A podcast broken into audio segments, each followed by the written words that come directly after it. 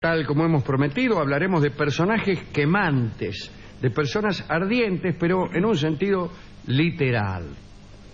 Entre los manchúes, en la China, vivían brujos que para ser considerados como tales debían pasar por una prueba que eh, fuera indicadora de un gran calor en sus cuerpos. Ese calor era certificado por otros brujos ya consagrados que eh, incluso simulaban quemazones o las sentían al acercarse a aquellos iniciados. El caso es que en invierno se hacían nueve agujeros en el hielo de algún lago o río. El candidato debía sumergirse en el primer agujero, salir por el segundo, entrar por el tercero y así hasta el noveno agujero. Los que podían cumplir la prueba eh, sin, sin quedar congelados eran tenidos por calientes. Decían, este hombre es caliente. Y ser caliente era sinónimo de poder. El que es caliente es poderoso, conjeturaban los chinos. Eh, pero es un juicio que no solo puede aplicarse a los manchúes, sino a muchos otros pueblos, pueblos y religiones que también han creído lo mismo. Decían que la fuerza mágica se hacía presente con calores muy intensos.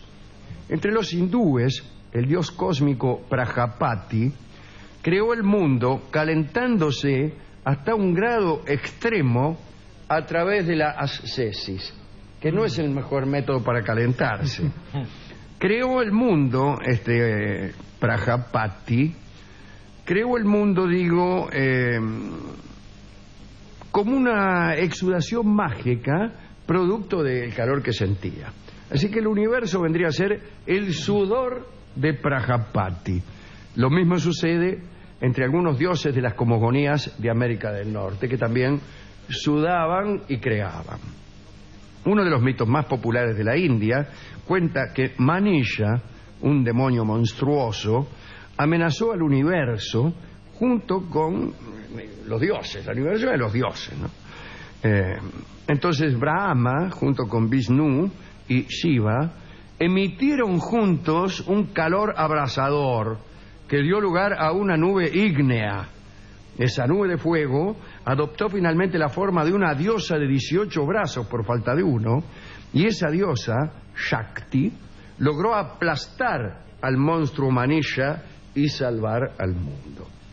Una, una forma un poco complicada de combatir eh, a un simple demonio. En el caso de los manchúes, no solo los dioses, sino también algunos hombres elegidos, algunos místicos, algunos magos, consiguieron ser realmente ardientes. Cuentan que los magos hindúes bebían agua salada o con pimienta y comían plantas picantes para aumentar el calor. Existían entre los magos tibetanos ciertas pruebas nocturnas que consistían en verificar el grado de preparación de un discípulo conforme su capacidad de secarse el cuerpo desnudo con, con paños húmedos. Era así el asunto, mira. Este, se llamaba la operación en idioma tibetano, que es muy fácil, Gutum no. Ah, Agarraban al tipo, sumergían unos paños en agua helada, o lo metían en la heladera, y cuando estaba el paño bien congelado, eh, lo envolvían al niato en esos paños, y él tenía que descongelar el paño con el calor de su cuerpo y secarlo. Una vez seco el, candi- el- el- seco el paño, sí. nuevos paños envolviendo al candidato y así la operación se repetía una y otra vez hasta el amanecer. Quien hubiera secado mayor número de paños era proclamado ganador de la prenda y mago indiscutido. Mm. Así que había que ser muy, pero muy caliente. Los musulmanes de la India creían que un hombre en comunicación con Dios quemaba. Y eso parece que sucedió con un tal Hakud que vivió en el siglo XIII. Cuentan que Hakud asistía con fervor a la mezquita de Delhi y se prosternaba sobre una alfombra para seguir convenientemente la, la liturgia de su fe. Pero dice la crónica que era tan extremo su fervor que incluso él se imaginaba siendo raptado desde ahí donde estaba por la mula Burak, aquella bestia que trasladó a Mahoma hasta el séptimo cielo y lo devolvió a la tierra antes de que se volcara el agua de una jarra que, eh, que el propio Mahoma había inclinado al subir. Pero digo, en realidad todo esto de la mula era la imaginación de Jacud, pero el prodigio era otro. Las rodillas de Jacud, de Jacud, mientras él se imaginaba que lo raptaba la mula, quemaban de tal manera que se prendía fuego la alfombra sobre la cual estaba arrodillado. Mm. Un día eh, salió una llama tan grande que el tipo salió corriendo, pero al correr empezó a quemar todo lo que tocaba con las patas. Imagínense. Encendió otras alfombras, las ropas de algunas personas, un Corán y dos tapices de un mercader que estaba fuera de la mezquita. Jacud fue enfriado con agua y nadie tuvo demasiado en cuenta este prodigio porque ya se sabe que los musulmanes consideran que el milagro es más bien algo pernicioso, que viene a desordenar las cosas o en todo caso eh, solo tiene sentido como corrección del de un mundo creado por Dios, mundo que por ser eh, creación divina debe ser perfecto. Así que hay una contradicción en el, en el milagro para los musulmanes. Casi siempre es considerado hereje el que, el que viene a encarnar algún milagro. El poder sagrado experimentado mediante un calor intenso no se obtenía únicamente mediante técnicas místicas. A veces se gestaba gracias a la fuerza suscitada durante cierto tipo de iniciaciones militares. En muchas ocasiones se habló del calor extremo que experimentaba el héroe en la batalla. Y, y muchas veces ese, ese calor dejaba de ser una metáfora.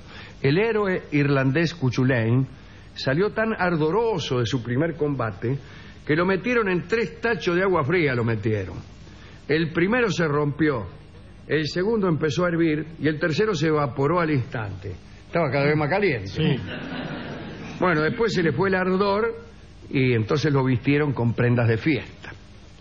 En todos estos mitos no hay otra cosa que el traslado de lo metafórico a lo literal. El ardor en la batalla, el ardor de la fe, el ardor de las convicciones. Bueno, viene a convertirse en un, ar- un ardor físico, inconmensurable, eh, a través del agua que se evapora, o las escupidas de los amigos que hacen psh, al estrellarse contra la piel del ardoroso, etcétera, etcétera. Yo no- estoy, no quedé muy convencido de estos seres calientes que a diferencia de los luminosos de los que hablamos el otro Sí. día, eh, no son no son tan atractivos. Los otros eran primero nombrados en mucho mayor número.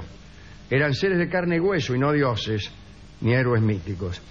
Así que me resulta difícil creer en las personas calientes, al menos en este sentido. Sí hay gente de manos calientes Sí.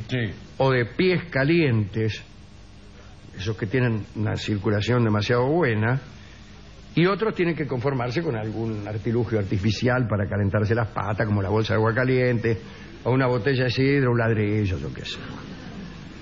Hemos ido a la discoteca a que nos dieran un disco caliente.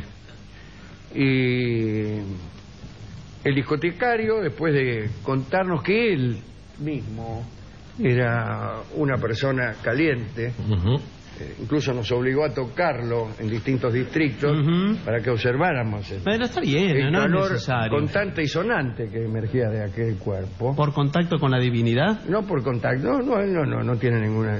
Simplemente el contacto lo proponía conmigo para que yo certificara. Me dice, me dijo, yo cuando tengo 38,6 Sí. eh, es mi temperatura normal, me dijo. Se No, quedó no, mirándome no, no, no. mientras hacía que sí con la cabeza. No es la temperatura de ningún ser humano. No normal. está bien ese hombre. Tiene fiebre, señor.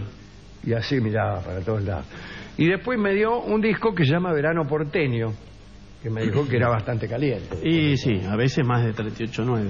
Así que vamos a escuchar la versión que un pianista amigo, Sebastián Yunta, de este tango de Astor Piazzolla que se llama Verano Caliente, que fue evidentemente. Verano, Verano Caliente, no. Verano Porteño. Verano porteño. Verano Caliente no estaría mal tampoco. Sí. Eh, Verano Porteño de- que fue escrito en homenaje a estos seres que acabamos de mencionar, Sí. eh, etcétera. Adelante entonces Sebastián Yunta.